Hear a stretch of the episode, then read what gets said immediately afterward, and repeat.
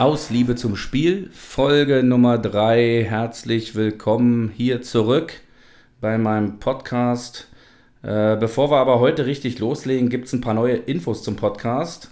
Und zwar findet man uns jetzt nicht nur auf Spotify und rss.com, sondern auch auf Google Podcasts, Apple Podcasts und dieser. Unter den Plattformen sind dann auch ein paar kleine andere vertreten.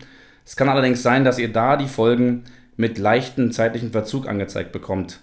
Alle weiteren Infos dazu gibt es natürlich auf unserer Hauptseite aus Liebe zum Spiel-podcast.de.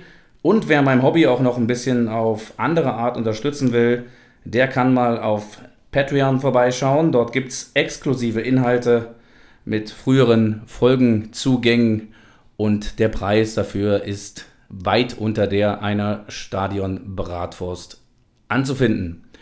Bevor wir heute loslegen, muss ich noch was klarstellen zu meiner letzten Folge mit Chris, für die ich übrigens auch sehr viel äh, positives Feedback bekommen habe. Ich habe am Ende der Sendung unser Karriereraten als ein Unentschieden verkauft. Das stimmt so nicht. Wenn man es ganz genau nimmt, habe ich das Karriereraten gegen Chris mit 1 zu 3 verloren. Und das wollte ich an dieser Stelle einfach mal fairness halber klarstellen. Kommen wir zu meinem heutigen Gast. Lange, lange hat es gedauert, bis er endlich mal den Weg hierher gefunden hat. Ich freue mich dennoch, dass er jetzt endlich da ist. Er ist der absolute Panther im Tor der Alten bei der Mittwochshallenrunde. Er ist äh, gleichzeitig aber auch der Einfädler. Herzlich willkommen, Roli. Schönen guten Tag und äh, ja, danke für die Einladung. Ja, gerne, gerne. Kurz für die Zuhörer wieder mal zum Verständnis, woher wir uns kennen. Roli natürlich auch Teil der berühmten Mittwochshallenrunde, um die sich ja irgendwie alles rankt. Und ja, steht dort seit eh und je im Tor der Alten und äh, macht es den Jungschen oft sehr, sehr schwer, äh, den Ball überhaupt ins Tor zu bringen. Dabei, Roli, bist du ja eigentlich, äh, ja, kann man sagen, ein Fehler und hast früher äh, in deiner aktiven Zeit genau welche Position gespielt? Ja, also äh, deshalb bin ich ein bisschen enttäuscht. Wir sind jetzt gerade bei Folge 3. Äh, um auf diese Position zu kommen, sage ich nur, Folge 10 hätte mir auch ganz gut zu Gesicht gestanden. Ah, sehr, sehr schön. Wann, wann hat es denn für dich angefangen mit dem Fußball? Wie, wie bist du zu der Sportart gekommen? ganz, ganz früh, als, als Kind im Grunde genommen schon, äh, bin in Prenzlauer Berg aufgewachsen, direkt neben dem Exa. Äh, heute bekannt auch unter Friedrich-Ludwig-Jahn-Sportpark und äh, bin da auch zur Schule gegangen, um die Ecke äh, am Teutoburger Platz. Und da hast du jede einzelne Minute hast du dafür genutzt, halt Ball raus, frische Luft und gekickt. Schön. Man muss sagen, äh, relativ zeitgleich noch zu Tennis. Und ja, aber Fußball stand natürlich immer im Vordergrund. Du warst doch auf der, auf der Sportschule, wie ich weiß? Nee, nicht. Dann war, ach, dann es, wir, hatten, wir hatten die Überprüfung schon. Ja? Und bevor es dann losging mit der Sportschule, habe ich mir beim Skifahren äh, natürlich äh, rasant, wie immer im Schuss, runter äh, einen komplizierten Bruch am Knöchel zugezogen. Und von daher war es dann aus. Äh, Sportschule also nicht. Man wollte aus mir einen Zehnkämpfer machen. Und dann ging es halt weiter mit Freizeitfußball. Aber dein Bruder war bei der Leichtathletik. Mein Bruder war richtig und hatte dann teilweise bei den, bei den gleichen Trainern, bei denen ich im Vorfeld von der, von der KJS äh, auch Training hatte. Ja. Welcher Verein war der erste hier in Berlin? Ich glaube, ähm, also ich hatte versucht im Vorfeld mich mal ein bisschen schlau zu machen über, meine, über meinen Werdegang, habe aber wenig gefunden. Also ich habe bei Brauer lange gespielt. Berliner Brauereien. Äh, Richtig. Mhm. Wo, wo war der Platz? Hier? Auch bei uns äh, am Exa. Auch am Exa, ja. Mhm. Der Exa ist doch der, der große Platz vom SV Empor. Richtig. Dieser genau. große. Okay. Und, Und dann gab es früher noch, noch, nannte sich TZ Prenzlauer Berg. Ähm, da waren so, so alle so zusammengewürfelt und da durften wir vorne auf dem Rasen spielen. Also das war sensationell, dass äh, wir als, als Jugendliche zu Ostzeiten schon auf dem Rasen spielen konnten. Von, von welcher Zeit reden wir da? Oh Gott, schwer zu sagen. Vielleicht so 8, 9, 10 so in dem Bereich. Okay. Also ich meinte eigentlich so die, mehr die, die Jahreszahl. Ach so, äh, ja, nee, das führt zu weit jetzt. Also dazu äußere ich mich. Äh, Ihr merkt schon, der Rudi, der Rudi will ein bisschen ungern. Ne? Also, dass, dass, er schon über 20 ist. Ähm, ja, und Fußball, äh, klar, man, man, man fängt ja an mit Spielen und äh, entdeckt erstmal das Spiel allein für sich. Äh, wann, wann bist du das erste Mal äh, in so ein richtiges, also ins Stadion gegangen und äh, kannst dich daran noch erinnern, wer dich auch mitgenommen hat? Nee.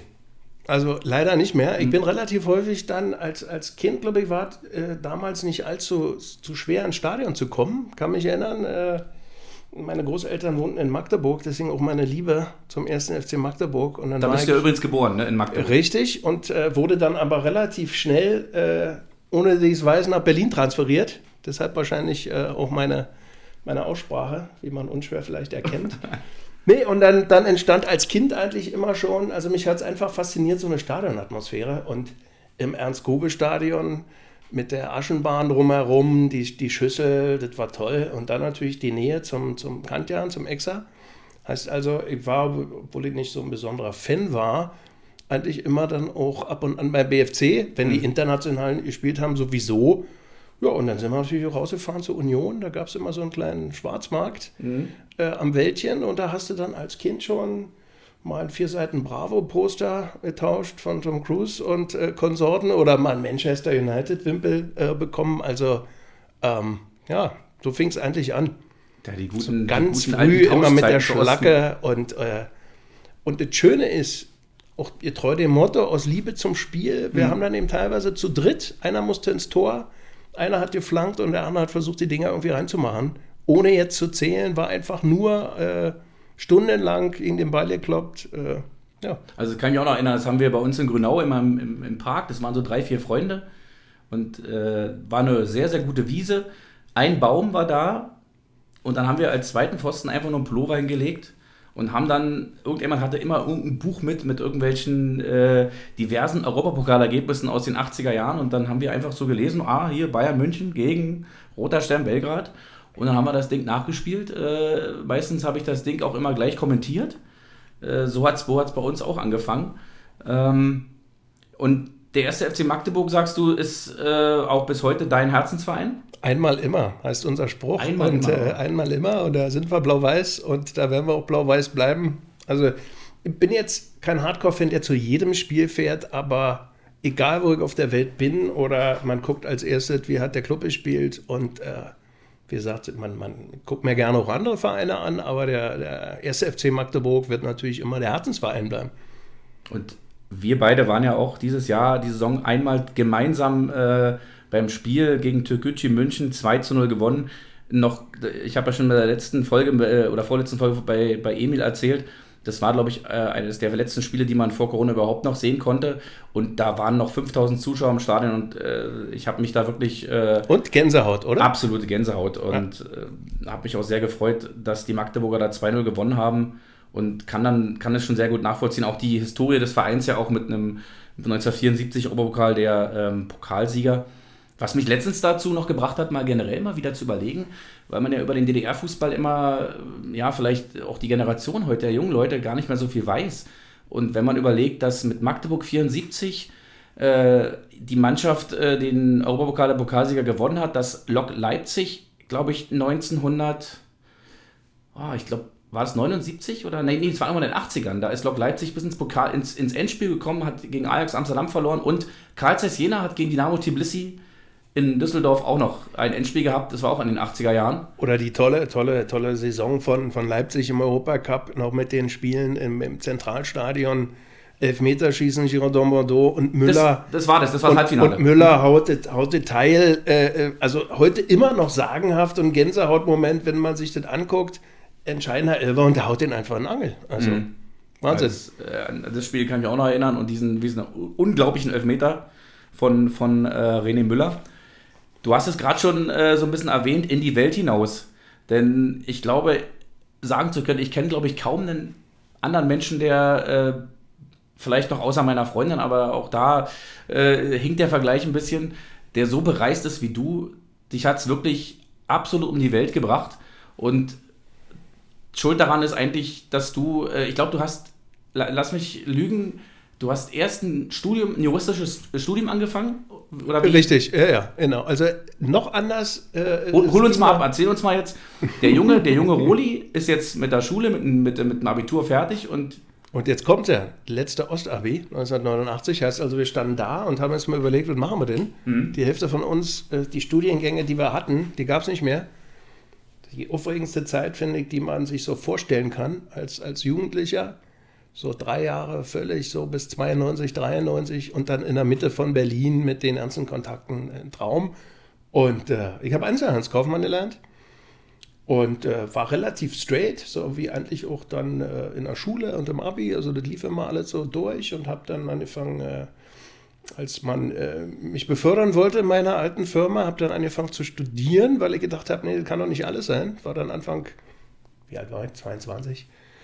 Und äh, ja, und dann Jura lief zum Anfang auch toll und da ich aber immer schon gern unterwegs war, habe ich dann den entscheidenden Fehler gemacht und habe dann zusammen mit einem Kumpel von uns, liebe Grüße Wolle, falls du das hören solltest, äh, habe dann äh, 1997 äh, anstatt das Examen zu schreiben äh, eine Weltreise geplant mit, mit äh, zwei, drei anderen Leuten, die dann partiell dazugekommen sind. Grüße an Jochen und Tommy.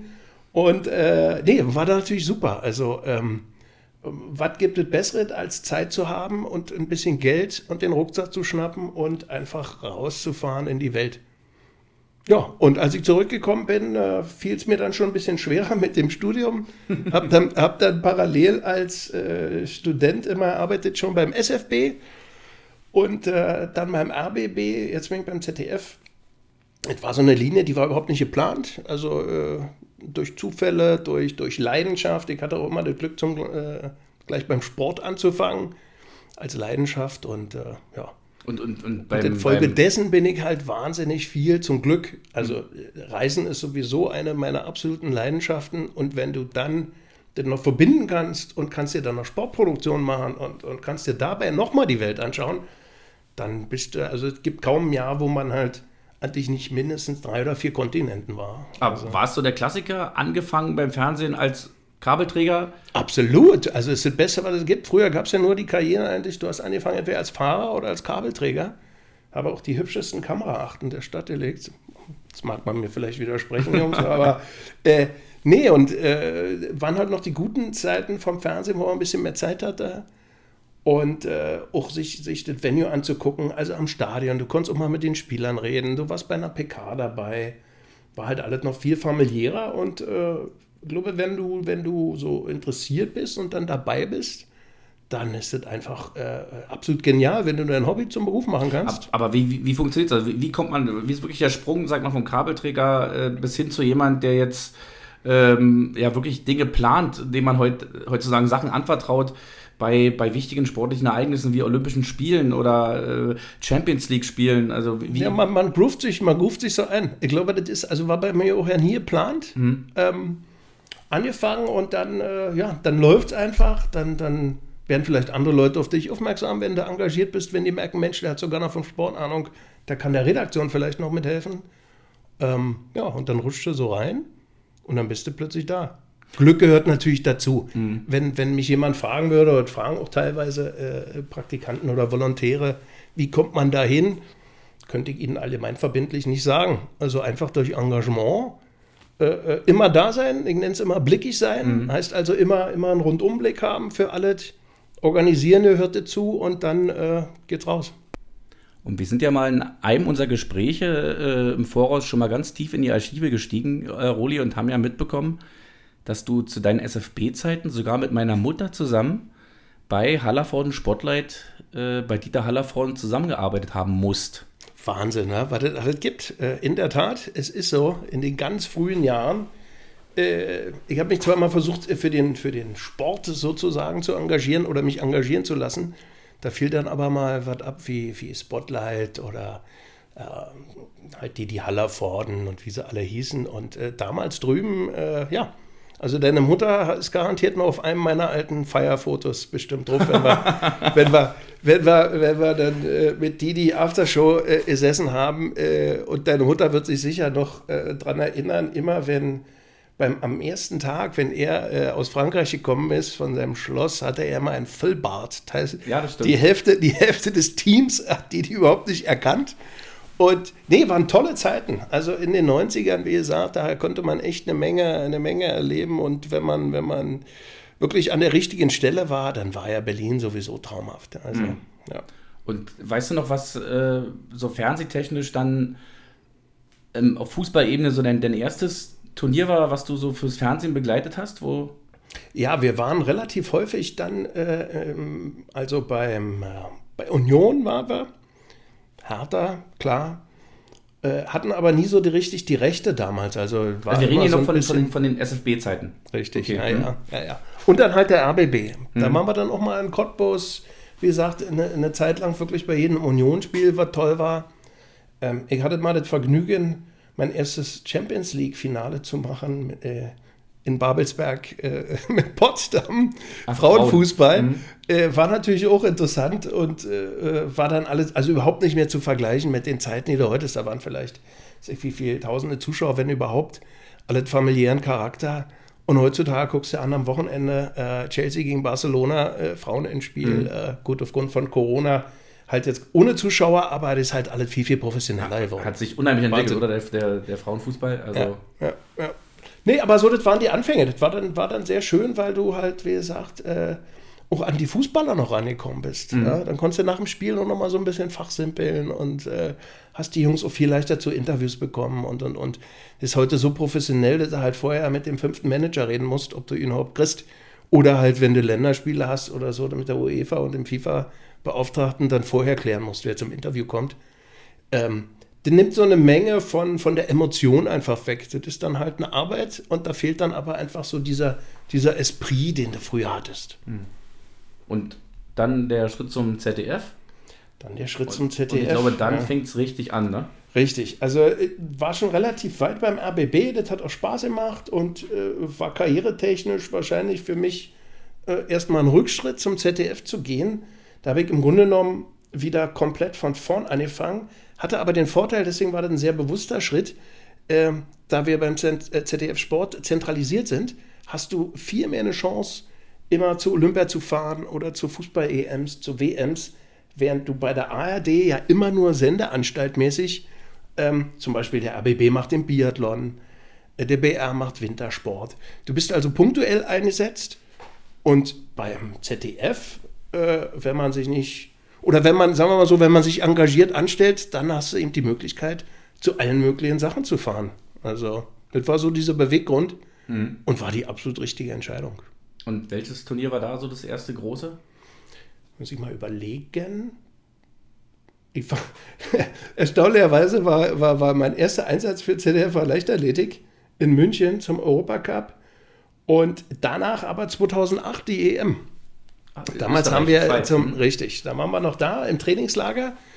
Äh, in Tenero war das, äh, am See, waren auch noch die Zeiten, äh, so, wo wir wirklich auch mit der, mit der ARD eine Menge, also ja, war halt eine kleine Familie und war, war eine tolle Zeit. Wir sind teilweise zu den Spielen halt mitgeflogen, dann öfter mit dem zweiten Flieger, mit, mit den Spielerfrauen zusammen zu den Spielen und dann wieder zurück und äh, ja, 2008 Überleg mal.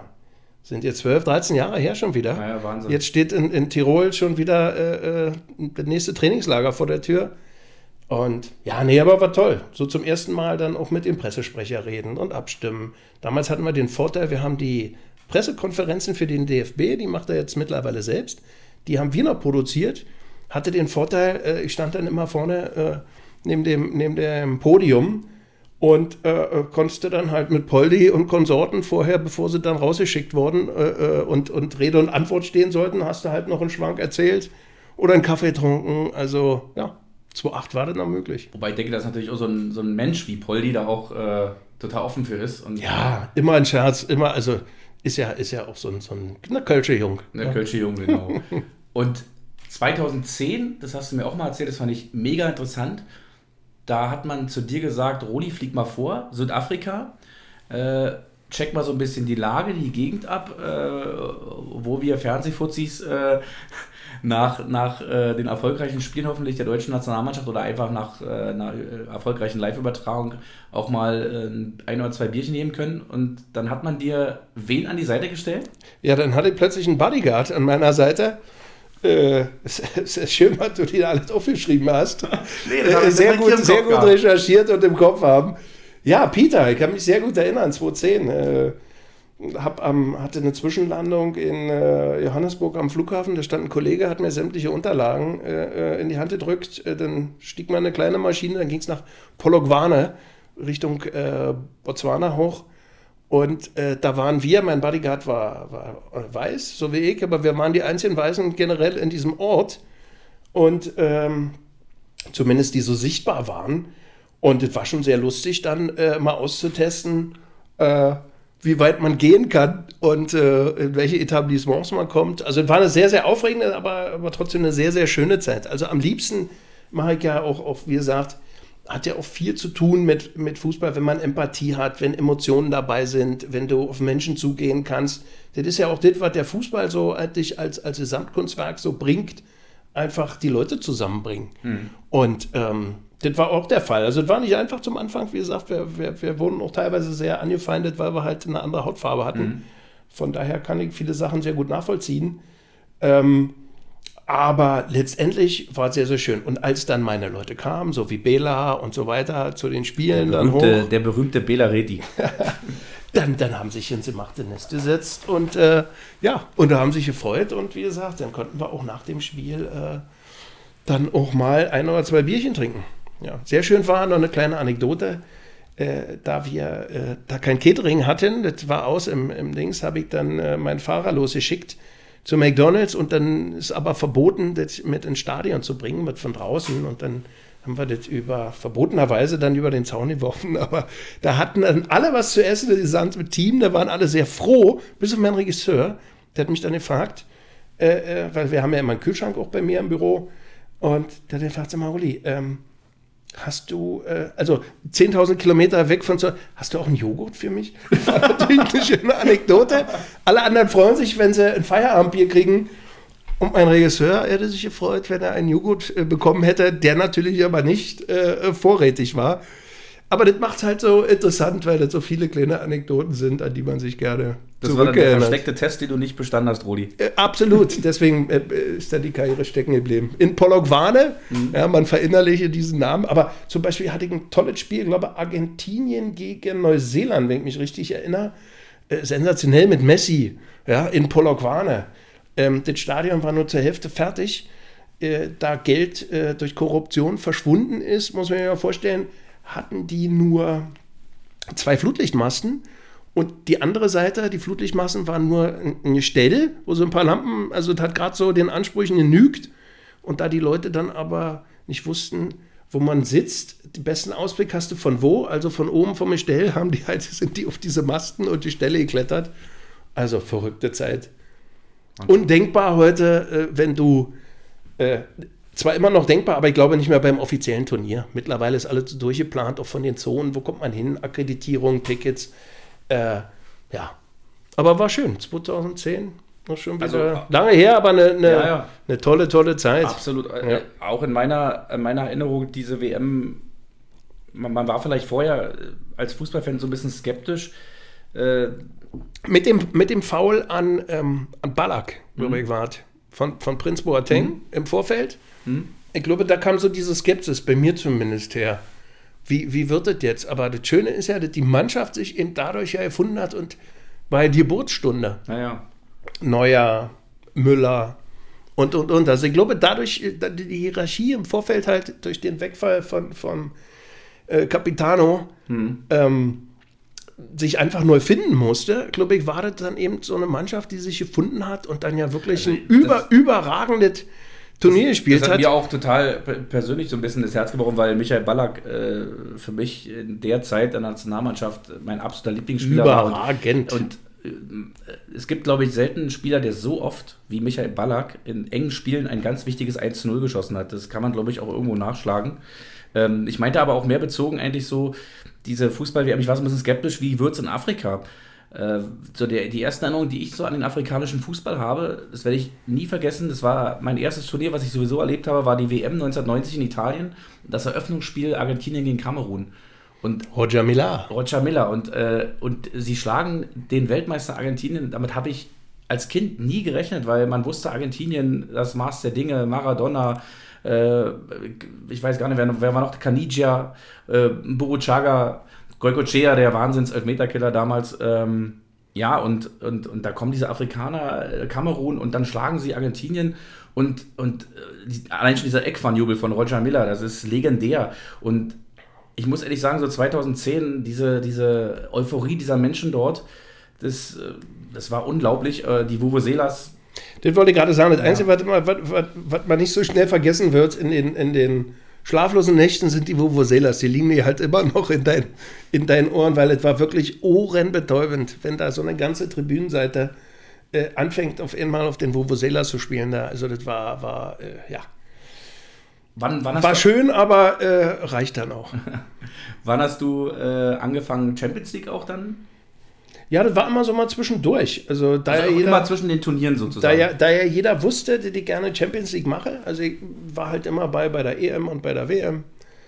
Äh, äh, und habe aber eben auch äh, viel Olympia gemacht und äh, war aufgrund meines Jobs dann beim Brodeln immer, habe die Wintersaisons gemacht. Und im Sommer, da ich immer Zeit hatte, so ein bisschen, war klar, okay, dann hat, hat man mir so immer mal die Chance, eben bei der Champions League mitzumachen. Und ja, dann gab es so eine kleine Umstrukturierung. Wie lange ist das her?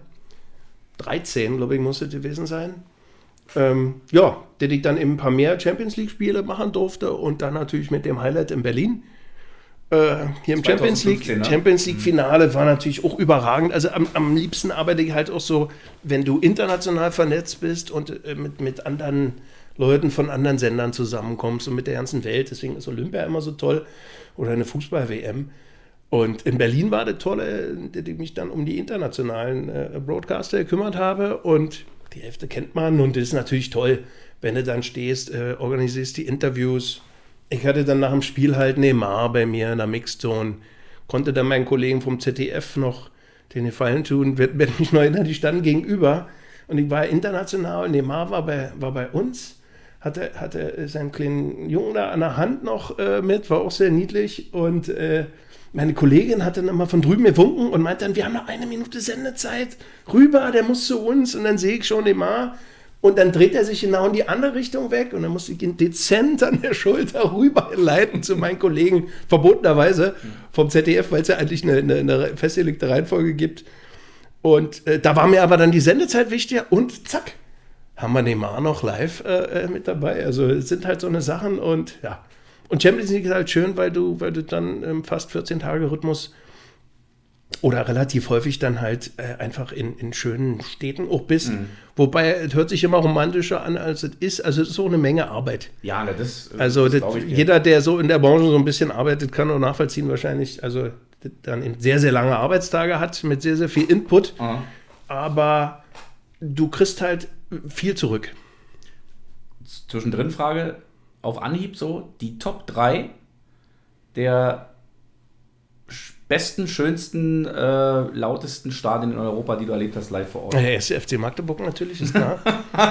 Ausverkauftes Haus geht natürlich, geht natürlich nichts. Naja, ich meine jetzt schon so auf Champions League-Ebene. Also geht von natürlich. Sevilla fand ich toll. Wen? Sevilla. Sevilla, hm. Sevilla war, war, war toll. Und ja, ich mag eigentlich die kleinen Stadien, wo, wo so richtig abgeht. Und äh, äh, wobei ich sagen muss, wir hatten eben auch mal ein Champions League-Spiel äh, in Wembley, das war auch einfach, war auch toll. Da kommt dann halt alle, da kommt dann, Tottenham, mhm. genau, da kommt dann, kommt dann halt alle zusammen.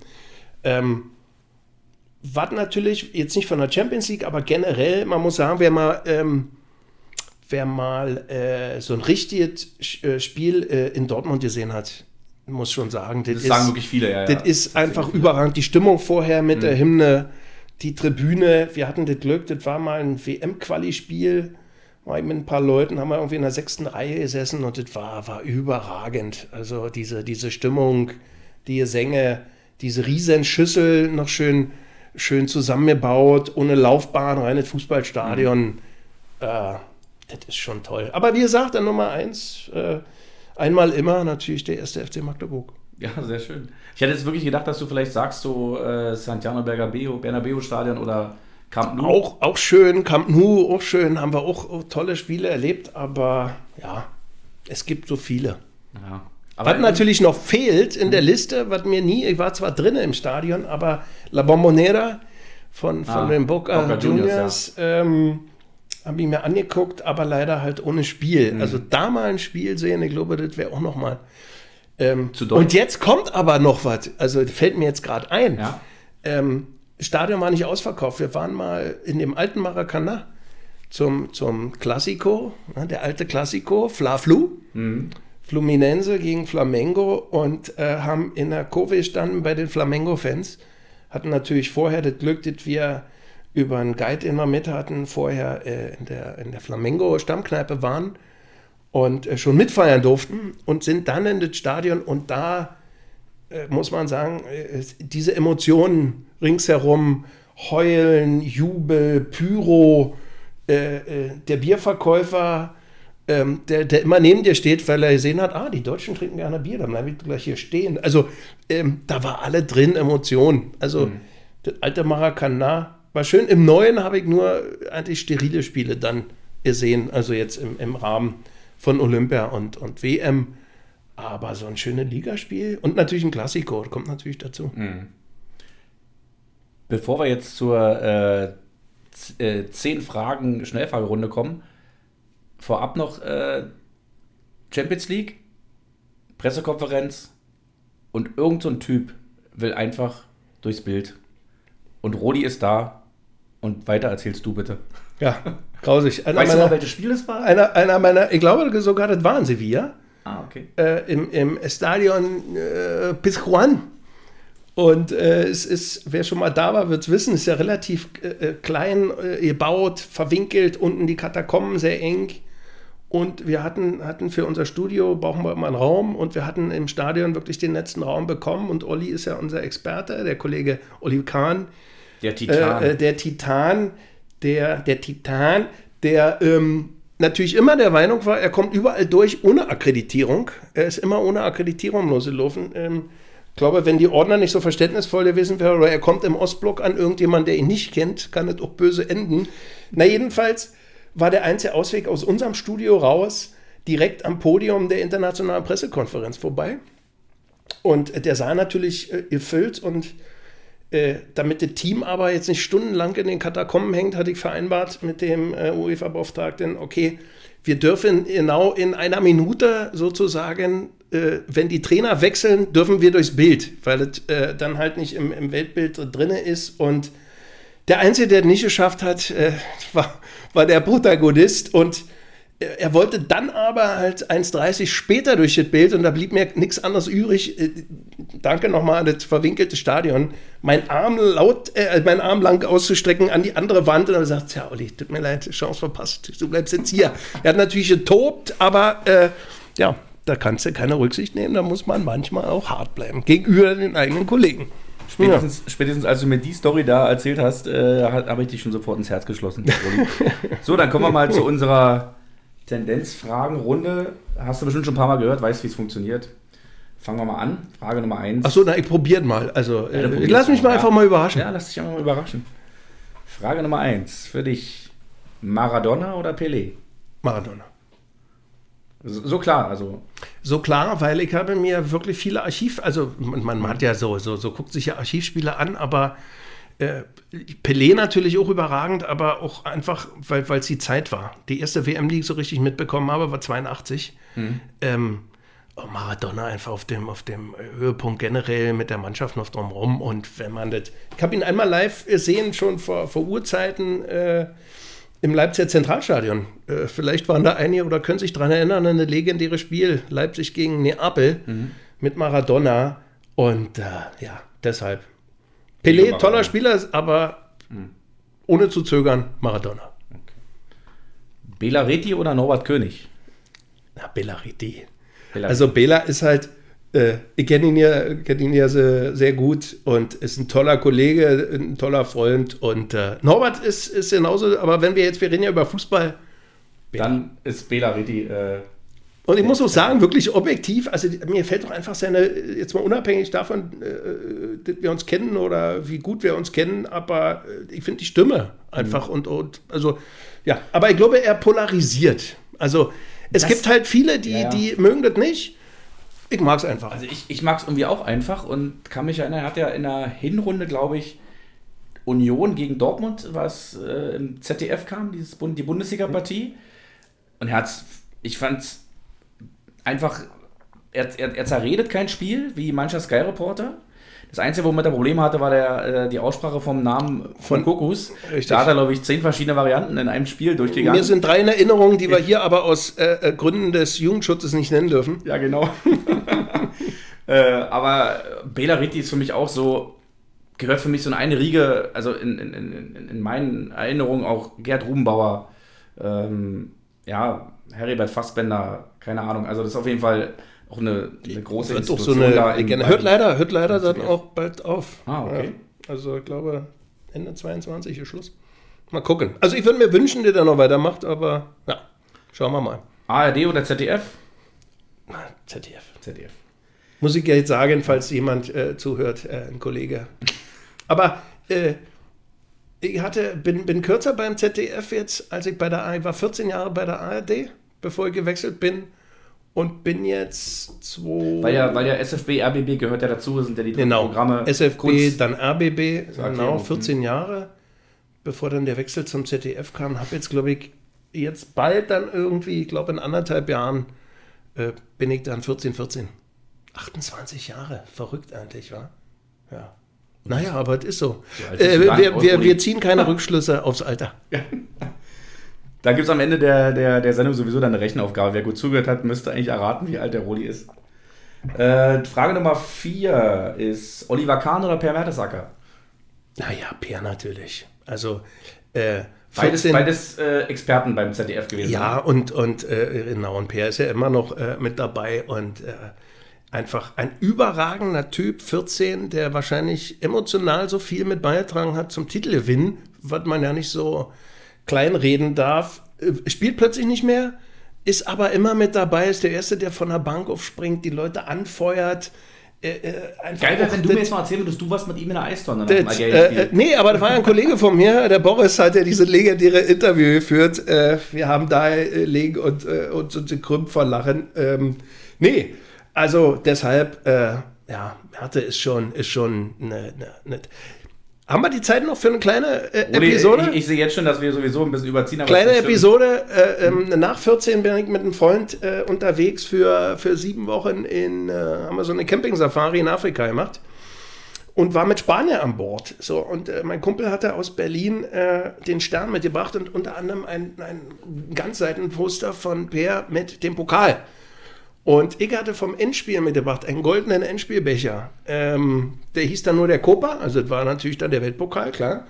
Äh, der goldene Trinkbecher vom Finale. Den haben wir dann immer hingestellt auf die, äh, auf die äh, Kühltasche. Den mussten sich die, die, die mussten sich die anderen immer alle angucken. Und die Spanier mussten dann immer an Pierre Mertesbacker, an dem Foto, was wir vorne an die Tür gemacht haben, mussten jeden Morgen einsteigen und erstmal den Peer und natürlich den kleinen äh, Copa äh, grüßen. Äh, haben den kleinen Spaß mitgemacht, aber war natürlich für uns äh, im Vorbeigehen, also ja, nach 14, Traumzeit. Hansa Rostock oder Dynamo Dresden? Äh, ist schwer. Ähm, ist wirklich schwer. Hm, 50-50. Würde ich mich nicht entscheiden wollen, weil ich bin ein Typ, ähm, diese, diese äh, Rivalität unter den Ostvereinen, die gibt's ja, aber das war mir immer fremd. Also ich bin Magdeburger durch und durch, freue mich aber über alle anderen Vereine genauso. Ich war gerne in Rostock und gerne in Dresden, auch zu, zu Ostzeiten, habe da Rudi Völler gesehen, als er mit Bruno Conti im Europacup mit AS Rom gespielt hat gegen, gegen Dynamo. Und äh, wir haben ja auch Dresden ein hat gewonnen. Also in beiden Spielen haben sie, ich glaube, die haben sogar in Rom auch gewonnen. Ne? 2-0. Ja. Und, äh, und wir haben ja in unserer Hallenrunde auch ein paar, paar Dynamos bei. Äh, der, Frotzeleien sind ja, sind ja immer erlaubt. Da geht es in unserer, in unserer Chatgruppe wirklich hoch her.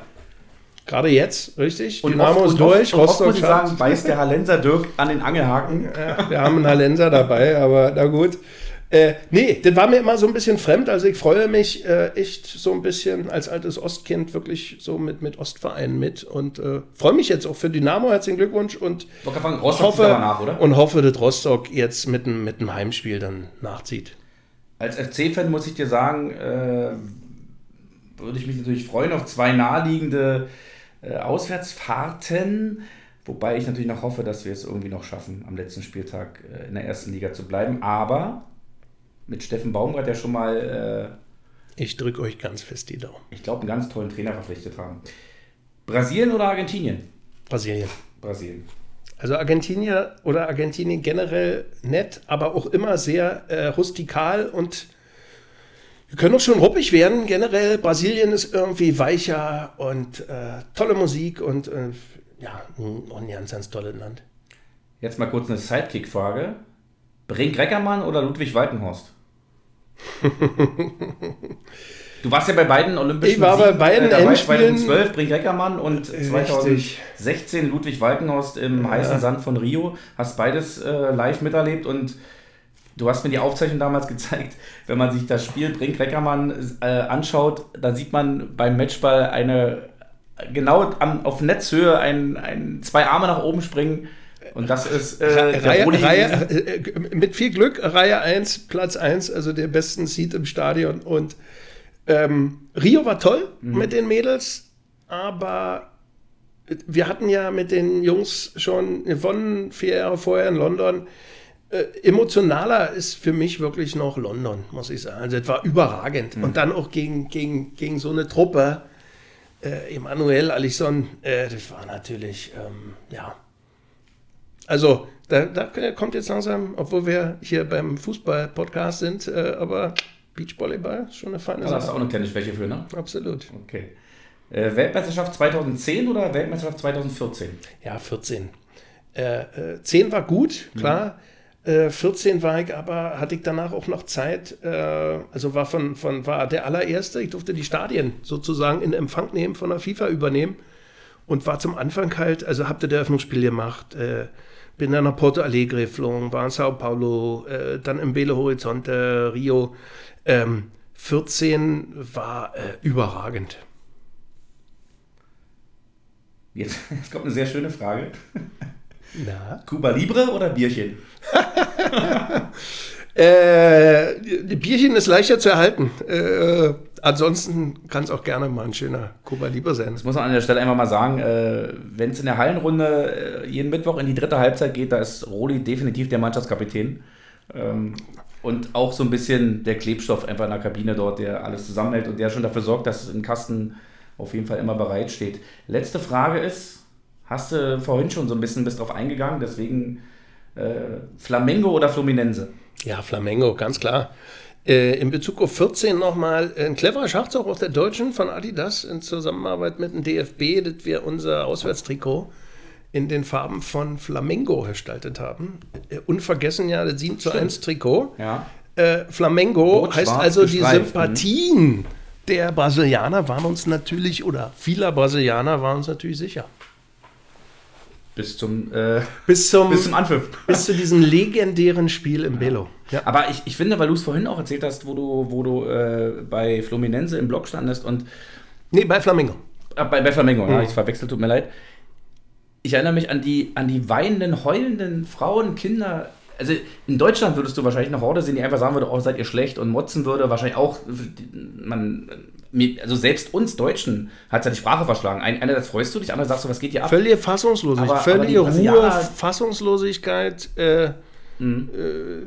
äh, Tränen ausgebrochen, äh, war auch dann war auch ruhig, obwohl sie in der zweiten Halbzeit plötzlich wirklich ja, gut gespielt haben, aber ja, da, du hast recht, also diese Schnittbilder, die man jetzt immer im Rückblick noch sieht, siehst du ja immer so die gleichen, diese, diese Leere in den Augen, diese Fassungslosigkeit, also eine Sternstunde des deutschen Fußballs und für die Brasilianer natürlich auch immer unvergessen. Die, die sind wahrscheinlich jetzt schon auf Rache. Aber 7-1 war natürlich überragend, war auch eins meiner äh, Highlights in der, in der, in meiner Fernsehkarriere möchte ich nicht bezeichnen, in meiner Fernsehschaft-Tätigkeit. Äh, 7 zu 1 war schon, war schon überragend, dass man dabei war. Aber als wir ins Finale gekommen sind und die Tage davor, ne, wussten alle, es geht gegen Argentinien, ne, mal wieder Deutschland gegen Argentinien. Da haben ja, hat ja irgendwie keiner so richtig gewusst, wie geht's aus. Äh, klar, die Deutschen äh, nach dem Sieg gegen Frankreich, allerdings auch dieses relativ schwache Achtelfinale gegen Algerien. Die Argentinier hatten sich ja auch irgendwie mehr oder weniger durchgewurschtelt ins, ins Finale. Also schönen Fußball kann ich mich da nicht so erinnern, aber einfach Lionel Messi braucht halt eine Aktion. Und da wusste man nicht so richtig, wie geht's aus. Du allerdings wusstest schon, einen Tag vorm Finale, dass wir Weltmeister werden. Warum genau? Tja, also äh, ich wusste, wusste, also ich wusste nicht, dass wir Weltmeister werden. Ganz kurz noch Rückblick auf das 7 zu 1. Hm. Äh, äh, kann mich erinnern, äh, ich hatte so ein, so ein relativ frohes Hotelzimmer mit Blick über Belo und wache morgens auf und die Sonne geht auf und dieses Foto habe ich auch gepostet ähm, und wusste, heute ist ein Tag, um jetzt Geschichte zu schreiben, ähm, weil das war schon so ein Selbstläufer. So, dann kommen wir mit dem 7 zu 1 weiter. Du wusstest nicht so richtig, hm, okay, die Form war gut. Und dann, ähm, wenn man mich fragen würde, welches Spiel fandst du oder war am emotionalsten für dich? Wartet 7 zu 1 oder wartet Finale? Würde ich eben sagen, es war genau dieser Tag davor, weil wir hatten das Glück, ähm, Abschlusstraining der Deutschen im altehrwürdigen Stadion von Vasco da Gama. Und äh, du kommst da rein, so, so leicht Staub, die Sonne scheint so durch, durch wie so Bleiglas, also so ein bisschen wie in der Kirche. Mhm. Und du siehst so diese riesen Pokale stehen, also Geschichte pur und gehst dann so raus und ähm, so ein Moment ist dann auch viel intimer, weil eben nur weniger Journalisten und, und Produktioner überhaupt zugelassen sind für so ein Abschlusstraining. Und äh, wir stehen dann so und mit einem Käffchen und, und gucken, Wetter war gut und dann äh, kommt als erster kommt, kommt Yogi raus mit einem Ball. Äh, er versucht ja immer so ein bisschen zu jonglieren, wie man ja häufig sieht. Ja, klar. Und, äh, und äh, weißt, und äh, Danach kam dann Schweini und dann spielen die sich so ein paar Bälle und äh, das war eine Lockerheit und, und ein. Ähm, also da war mir klar, so wie sie rangehen mit, mit so einer Mischung von, von trotzdem natürlich äh, Zielstrebigkeit, aber die Lockerheit war einfach da. Und ich glaube, wenn du vor einem Finale locker bist und, und so, so eine gewisse Siegesmentalität schon ausstrahlst, dann äh, ja, zum Glück ist toi toi, zum Glück ist es dann noch so gekommen. Ja, Mario Götze hat uns dann erlöst und der Welt gezeigt, dass er der, dass er besser ist als Messi. Mach ihn, mach ihn. Er macht ihn. Er macht ihn, er macht ihn, genau. Ähm, kommen wir mal zum anderen Thema kurz.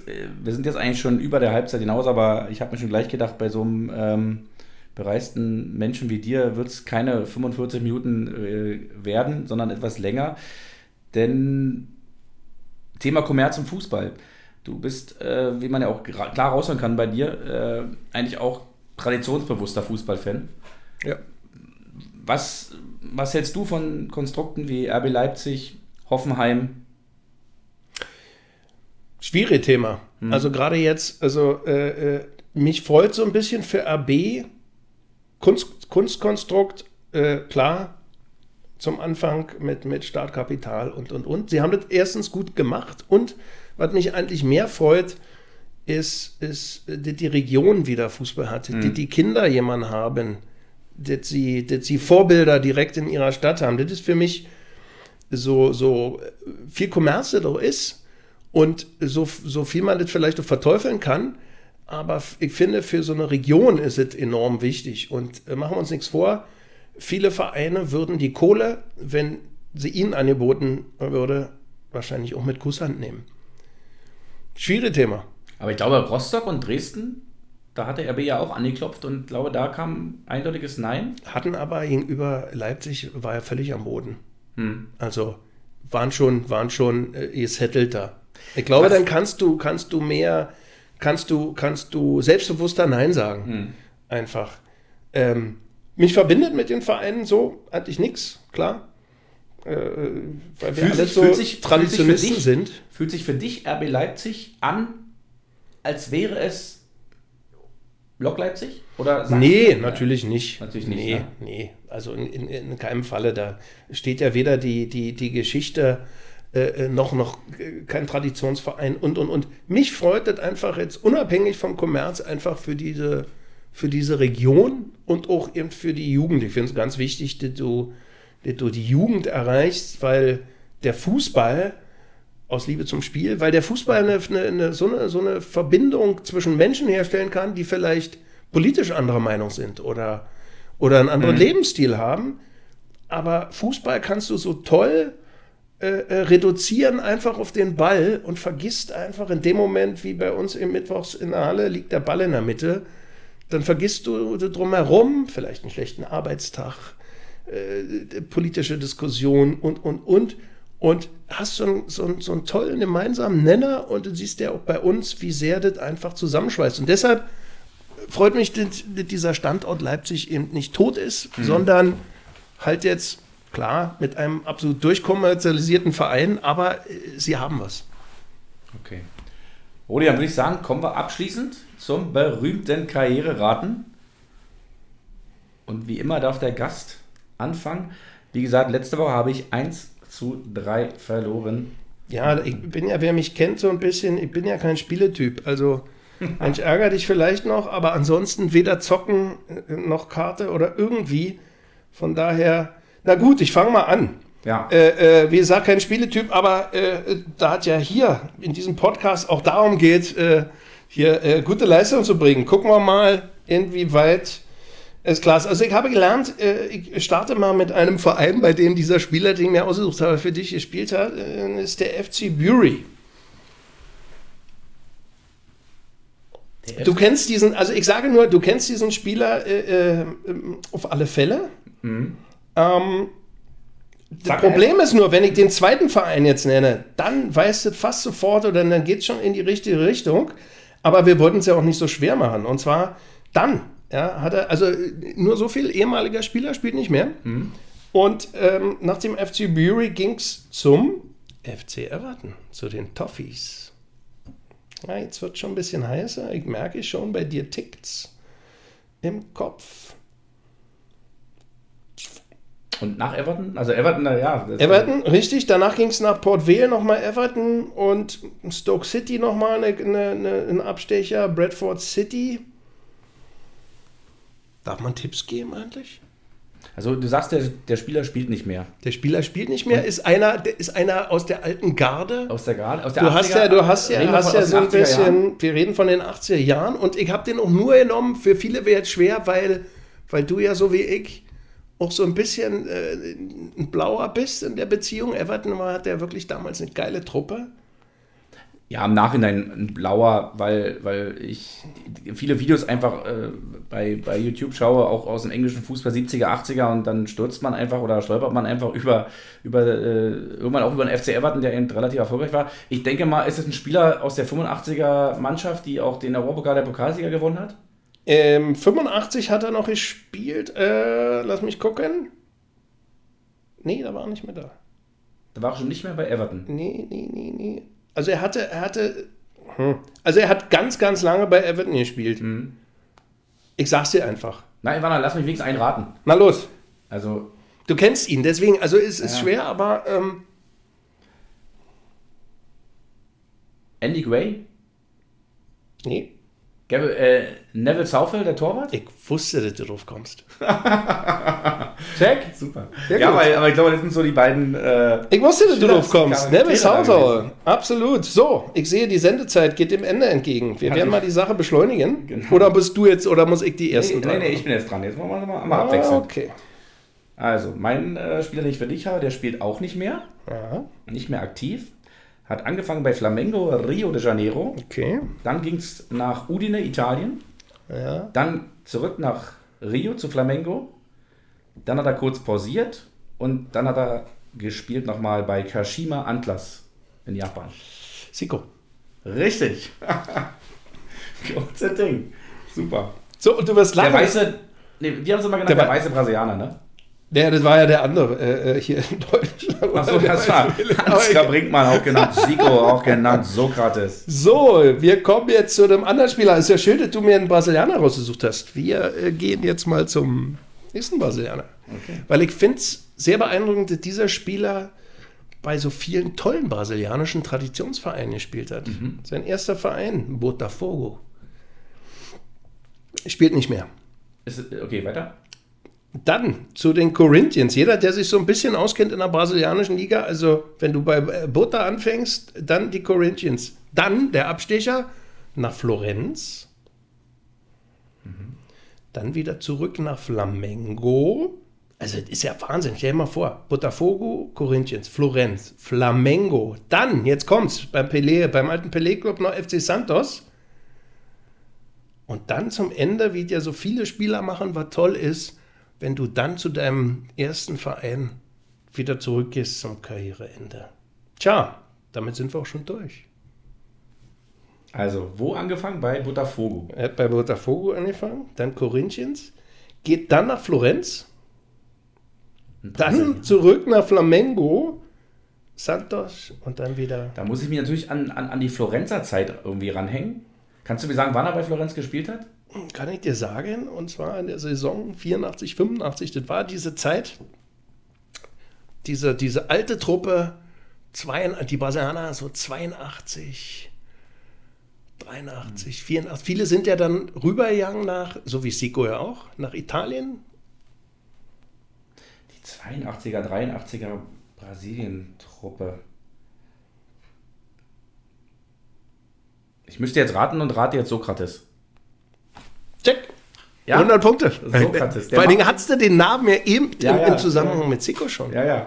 Also von wegen schwer. Guck Der mal. Mann mit, ja, es war bei mir jetzt auch ein bisschen geraten, außer, also, aber läuft. Ich fand es halt nur so Sturmband, toll, ne? So wer, wer was für diese Vereine. Also, und war, war er nicht der Vater? Auch? Es wurde doch immer Sensationell. gesagt, später gab es doch bei Paris Saint-Germain Rai im Mittelfeld. Rai, und Rai ja, war der Sohn von der Sokrates. Sohn von Sokrates, der Ja. schon leider tot ist, aber Ja. Ja, tolle, eine, eine, eine geile Truppe damals. Ja, gut. Gut, dann kommen wir zum zweiten Spieler für dich. Ja, eine ganze, ganze Latte an Vereinen. Angefangen Brøndby IF Kopenhagen, Juventus Turin, Bremen Elkerlausen. Lazio Rom, Juventus Turin, FC Barcelona, Real Madrid, Wissel Kobe, Barcelona, Dings, Michael Laudrup. richtig. Mhm. Michael Laudrup, die beiden Laudrup-Brüder, also war der ältere. Ich wollte es mal so machen, wie gleich so, so, so dieser Schock, eh, eh, wenn du nur einen Verein bringst Ja. und dann bumm. Gleich daneben. Aber Michael Laudrup, äh, äh, können wir gelten lassen, oder? Ja. Ja, natürlich, hast du, du hast erraten, alles, alles gut. Gut, dann bist du jetzt mit deinem letzten dran, Roli. Wie steht's denn? 2 zu 2. Oha. Es geht Naja. jetzt wirklich in die Vollen hier. So, 56 Minuten schon. Also früher, ja, wir müssen, wir müssen jetzt langsam. Äh, früher, dabei hatte ich noch eine kleine Anekdote. Hm, Ähm, ich bin als kleiner, kleiner Junge ähm, auf dem Exa mit zwei Freunden und wir hatten kein Licht mehr und haben dann, weil im großen Stadion noch Flutlicht an war, haben wir noch so halb was gesehen und haben noch Elfmeterschießen gemacht und gehen dann ins Stadion, weil, weil ein Seitentor auf war und sehen Friedel Concilia. Damit sind wir beim ersten Verein aus Wien von unserem gesuchten Spieler. Okay. Aber Friedel Concilia ist es ja nicht, weil dann hätte ich es ja verraten. Ja, dann äh, in der Zeit in Simmering. Simmering. Simmering, Austria Wien, Simmering. Dann, auch schön, geht's nach Torino. Spielt dann, auch das war schon Gegenstand dieser, dieser Sendung heute, äh, zum FC Sevilla. Spielt dann in Spanien weiter bei Logroñés und Rayo Vallecano. Anton Polster. Richtig. Und ich hatte gedacht, du als FC und, Und du hast noch nicht mal die Kölscher und, ich, genannt. und danach, nach der Spanienzeit kommt gleich der SFC Köln, was ich schon wieder verdrängt hatte, Gladbach, ne? dass er danach ja wirklich noch in Gladbach gespielt hat. Ah ja. Also das war mir nicht mehr Ich glaub so sogar- aber Ich glaube sogar, dass Toni Polster erst mit dem FC abgestiegen ist, 98. Da war der erste Abstieg vom 1. FC Köln und, das Und dann danach ist er weg zu war. Gladbach und ich glaube, mit Gladbach ist er danach auch abgestiegen. Aber Toni Polster ist äh, ich wollte für dich noch als, als, als Kölle, weißt du. unglaublich. Also Ja. mein, mein erster absoluter Held beim 1. FC Köln nach Lebarski und Hessler, als der kam, der wirkt ja auch immer so ungelenk und auch, glaube ich, ein großer Spieler, aber hat, hatte eigentlich null Antritt. Also in der heutigen Zeit wäre Toni Polster, würde man denken, verloren. Allerdings kenne ich heute kaum einen Spieler, der so abschlussstark ist wie Toni Polster. Der hat aus nichts, hat ja wirklich Tore gemacht. Äh, Wahnsinn. Toni Polster. Toni, lass es polstern. Toni, lass es polstern, genau. Roli, wir sind jetzt bei einer Stunde, aber das habe ich mir bei dir vorher gedacht. Und, äh, Haben wir nicht noch einen Spieler für mich? Ach, stimmt ja, Mensch, siehst du. Ich wollte jetzt Ich nur wollte, mal kurz und, und schon gucken. wieder wollte er beim Karriereraten bescheißen. okay. Ja, aber wir du nähern uns ja rapide der Stunde. Also wir haben jetzt schon eine absolute Nachspielzeit. Ja. Ist aber dadurch, dass wir, äh, liebe Zuhörer, auch eine 15 Minuten äh, Flutlichtausfall hier im Studio Ja, hatten, weil sie leider Richtig. nicht gesehen haben. Von daher, Gut, dann kommen wir zu deinem letzten Spieler. Da bin ich jetzt mal sehr gespannt. FSV Brieske Senftenberg, BFC Dynamo, Also Blau-Weiß- spielt, spielt nicht mehr. Spielt nicht mehr, Entschuldigung, ja, spielt nicht mehr. Blau-Weiß 90 Berlin, Wuppertaler SV und Spandauer SV. Oha.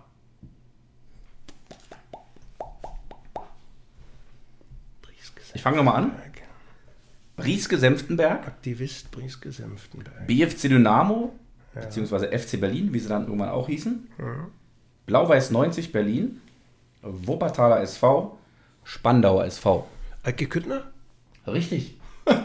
Dein Chef Eike Küttner. Äh, nicht mein Chef, mein Kollege. Oder dein Kollege. Aber äh, schau an, äh, Ja. ich hatte irgendwann mal gelesen mit. mit Also ich hätte jetzt wirklich nicht gedacht, dass du es errätst. Nee, Also, es war jetzt auch schwer. Ich äh, bin, bin, bin, hab nur überlegt, wer so lange beim BFC und dann halt hinten raus nicht mehr zu irgendwie zum großen anderen Verein äh, gegangen ist. Äh, ja. damals Mensch. das äh, legendäre 1 zu 0 gemacht gegen den AS Monaco. Ach, verrückt. Schwarz-Weiß noch. Aber wo sie dann am Ende trotzdem mit einem 1-1 ausgeschieden sind, die Dynamos. Ja, Rudi, jetzt sind wir aber wirklich durch. Sind wir wirklich schon Jetzt am Ende? wir Also wir haben aber gerade erst angefangen. Ja. Also Du, ich glaube, wir müssen mit dir nochmal, äh, machen wir definitiv nochmal eine äh, Sendung, äh, bei der wir nur über deine ganzen Olympia-Erlebnisse sprechen. Äh, Ach stimmt, vom Olympia-Finale mit Neymar hatte ich noch nicht. Aber das Thema uns für das nächste Mal auf. genau, und äh, dass du Messi ja schon weit vor 2006 das erste Mal gesehen hast bei Olympia. Absolut. Ja. Nee, äh, freut mich wirklich sehr. Äh, ja, mir bleibt nochmal der Hinweis auf unsere Seite aus Liebe zum Spiel podcast.de. Würde mich freuen, wenn ihr da mal vorbeischaut. Wie gesagt, auf Patreon könnt ihr uns unterstützen. Und Rudi, äh, hoffe, du kommst jetzt gut nach Hause. Danke was für ich noch viel mehr hoffe, was Ja. ich noch wirklich viel mehr hoffe, ist, äh, da ja gerade auch die Zahlen so ein bisschen runtergehen hier und äh, die Impfungen wirklich voranschreiten, dass wir wirklich diese menschlich unschlagbare Runde, die wir jeden Mittwoch da haben, äh, bald wieder alle beisammen haben. Äh, ja, und, und einfach du, unser Mannschaftskapitän in der dritten Halbzeit, äh, uns wieder anführen kannst. Wünsche ich uns allen, dass wir wieder zu Normalzuständen zurückkommen. Und äh, ja. Genau. In dem Sinne, bleibt alle gesund da draußen und bis zum nächsten Mal. Tschüss! Ciao.